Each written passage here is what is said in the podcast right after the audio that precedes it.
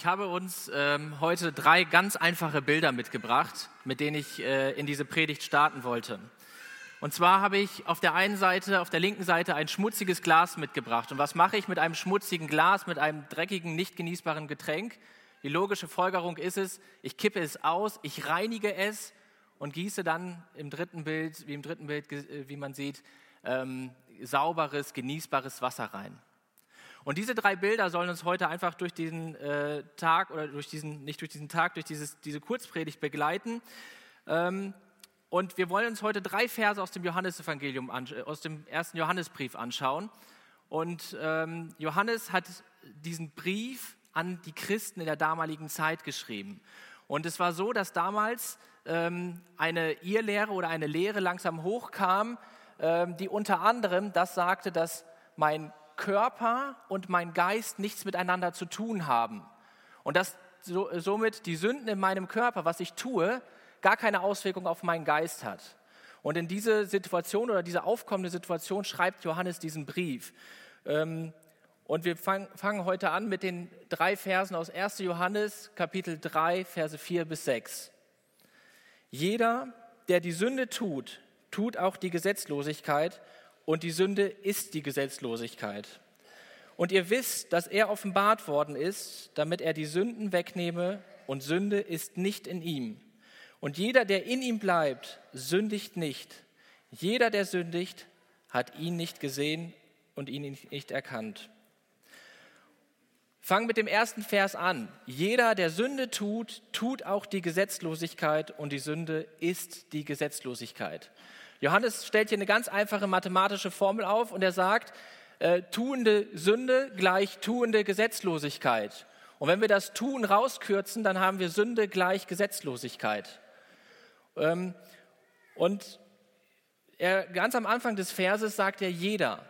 Und dieses kleine Wort, das ist schon so, so bedeutsam. Er klammert hier nie, niemanden aus. Keine Personengruppe, keine bestimmten Leute, ähm, keine Umstände, nichts klammert er aus. Er sagt hier jeder, der die Sünde tut. Und was ist Sünde? Sünde ist die Verfehlung der Menschen gegen Gottes heiligen Maßstab. Und das sehen wir schon in der Bibel. Das fängt schon ganz, ganz am Anfang der Menschheitsgeschichte an. Wenn wir sehen, dass der Baum äh, war gut zur Speise, also das Fleisch hat es begehrt, diesen Baum zu essen.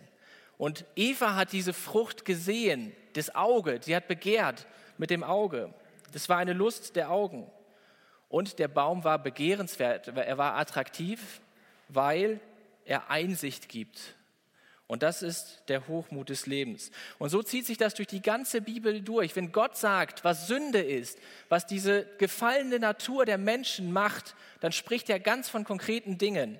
Er spricht von sexueller Unmoral, von böse Lust, Habgier, Zorn, Wut, Bosheit, Beleidigungen, hässliche Redensarten, von Lügen, Streit, von Eifersucht, von Zornausbrüchen, Neid, von Sauforgien und Fressgelage. Das sind Themen, die Gott, wo Gott sagt, das kommt aus dem Fleisch heraus. Das ist etwas, was gegen Gott spricht und somit auch Gesetzlosigkeit vor Gott ist. Dass Gottes Gesetz, Gottes heiligen Maßstab bricht. Und er spricht hier, wer jeder, der Sünde tut. Und wir müssen ähm, oder Johannes unterscheidet auch ganz stark von, von zwei verschiedenen Arten von Tun. Es, oder zwei verschiedenen Arten. Äh, zum einen, und das ist ganz wichtig zu verstehen, zum einen sagt er Tun, das ist dieses dauerhafte Leben in dieses, eine lineare, äh, lineare Handlung, eine dauerhafte Handlung in dieser Sünde, ein Leben in dieser Sünde, in der tuenden Sünde. Und zum anderen, in einem anderen Vers, in einem anderen Zusammenhang spricht er, äh, wenn wir mal Sünde getan haben. Da spricht er von einmaligen Handlungen, von, von Dingen, die punktuell gemacht werden. Und das ist ganz wichtig für uns auch zu verstehen und zu unterscheiden. Sonst lassen wir als Christen ganz schnell den Kopf hängen. Ähm, und hier in diesem, in diesem Zusammenhang spricht er, wer Sünde tut, wer in einem Leben dieser dauerhaften Handlung, in dieser tuenden Sünde lebt, der lebt auch in der Gesetzlosigkeit gegenüber Gott. Und der Mensch, Gesetzlosigkeit, der Mensch, der diese Sünde tut, der bricht Gottes Gesetz, der bricht Gottes heiligen Maßstab. Und die Bibel sagt in Römer, Römer 5, darum, wie durch einen Menschen die Sünde in die Welt gekommen ist und durch die Sünde der Tod und so der Tod zu allen Menschen durchgedrungen ist, weil sie alle gesündigt haben. Zusammengefasst, jeder Mensch lebt von Natur aus in der Sünde, in seinem Fleisch. Und er lebt in der tuenden Sünde. Und ein Leben in der tuenden Sünde ist vor Gott Gesetzlosigkeit. Und ein Leben in der, in der Gesetzlosigkeit bedeutet, dass unser Glas, um im, im Bild dieser, dieser, äh, um in diesem Bild zu bleiben, unser Glas vor Gott ungenießbar ist. Es ist dreckig, es ist in Gottes Augen ungenießbar. Er kann es nicht genießen, weil er in uns, in den Menschen, in jedem Menschen die tuende Sünde, die Gesetzlosigkeit sieht. Kommen wir zum, zum zweiten Vers. Und ihr wisst, dass er offenbart worden ist, damit er die Sünden wegnehme und Sünde ist nicht in ihm. Das ist ein Vers, ich denke, das kennen wir, kennen wir alle oder fast alle. Diese Botschaft, Jesus gekommen, um Sünden wegzunehmen. Und dennoch ist es Grund genug, eigentlich jedes Mal immer wieder von vorne darüber zu sprechen und uns darüber zu freuen und das immer wieder in den Fokus zu bringen. Es ist kein Thema, was uns schnell über die Lippen äh, rutschen darf. Es ist ein so wichtiges Thema. Jesus ist gekommen, um Sünde wegzunehmen. Gott hat uns Menschen sich nicht sich selbst überlassen, dass er gesagt hat, jetzt habt ihr ein Problem und jetzt werdet ihr fertig damit. Gott hat eine Lösung geschaffen. Ähm, es musste jemand geben, der die Schuld bezahlt. Es musste ein perfektes Opfer geben.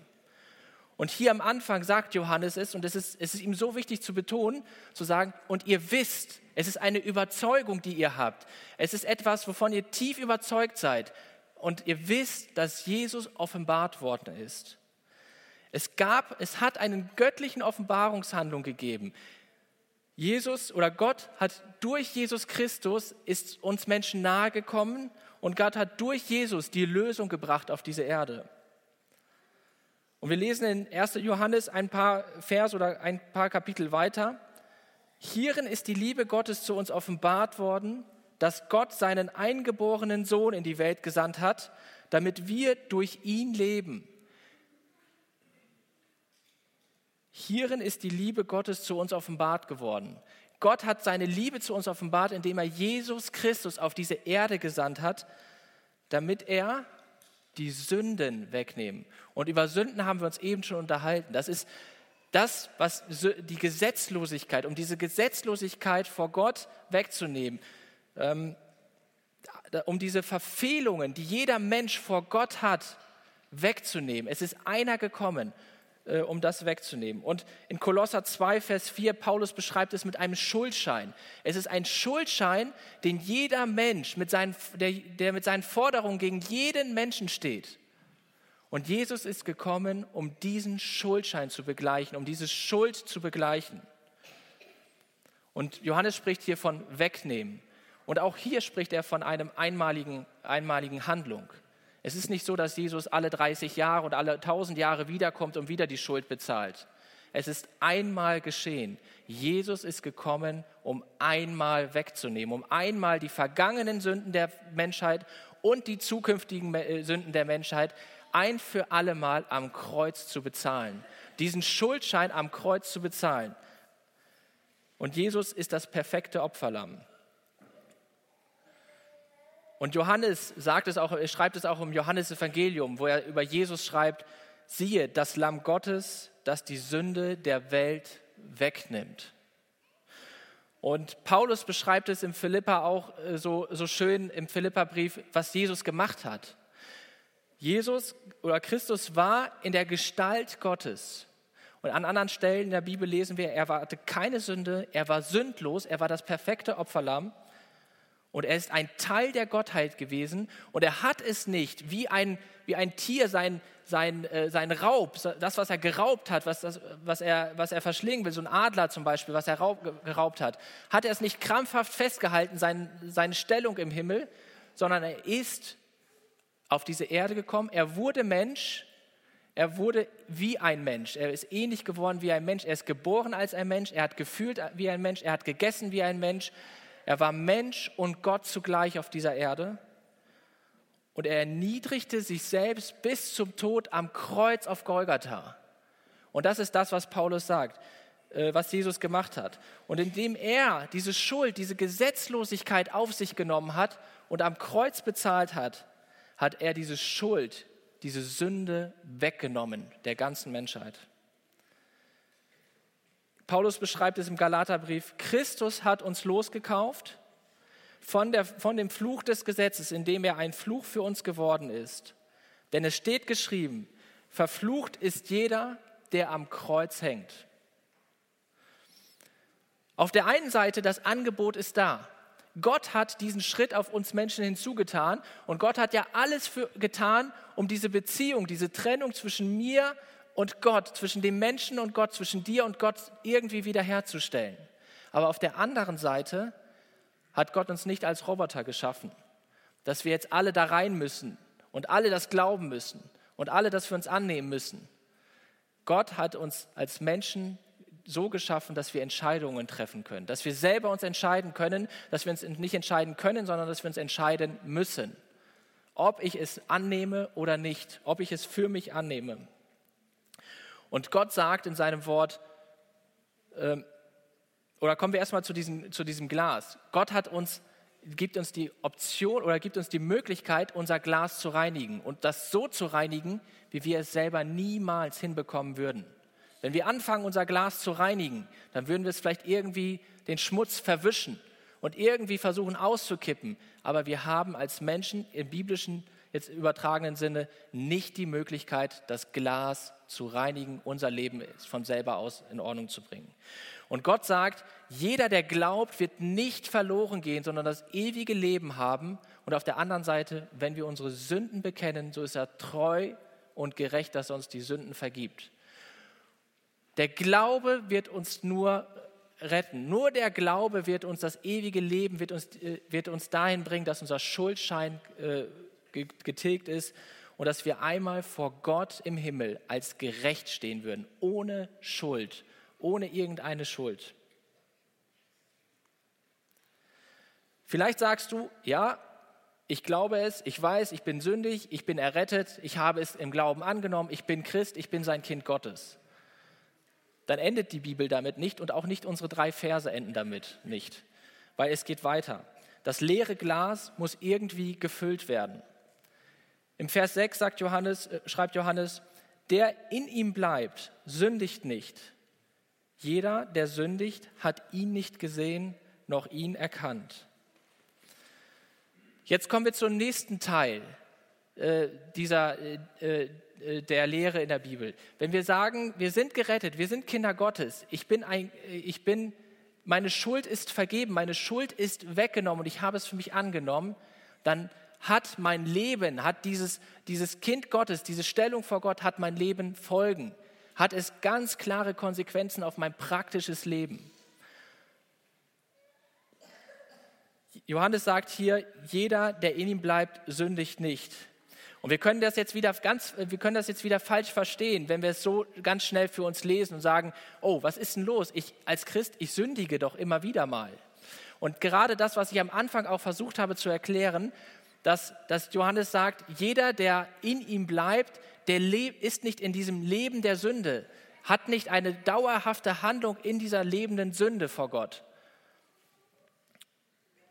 Im Gegenteil, die Bibel sagt uns sogar, also wenn wir denken, Christen dürfen jetzt nicht mehr sündigen, dann sagt uns die Bibel äh, sogar was ganz anderes, wo Paulus zum Beispiel im Galaterbrief sagt, wenn jemand von, äh, jemand von euch in eine Sünde hinein stolpert, oder im 1. Johannesbrief lesen wir auch, meine Kinder, ich schreibe euch dies, damit ihr nicht sündigt. Und er spricht hier von diesen einmalig, äh, äh, damit ihr nicht sündigt. Und wenn jemand sündigt, und hier spricht er von diesen einmaliger Handlung, von diesen, ähm, in dieses Hineinstolpern der Sünde. Wir haben einen Beistand, den Vater, bei dem Vater, Jesus Christus, den Gerechten.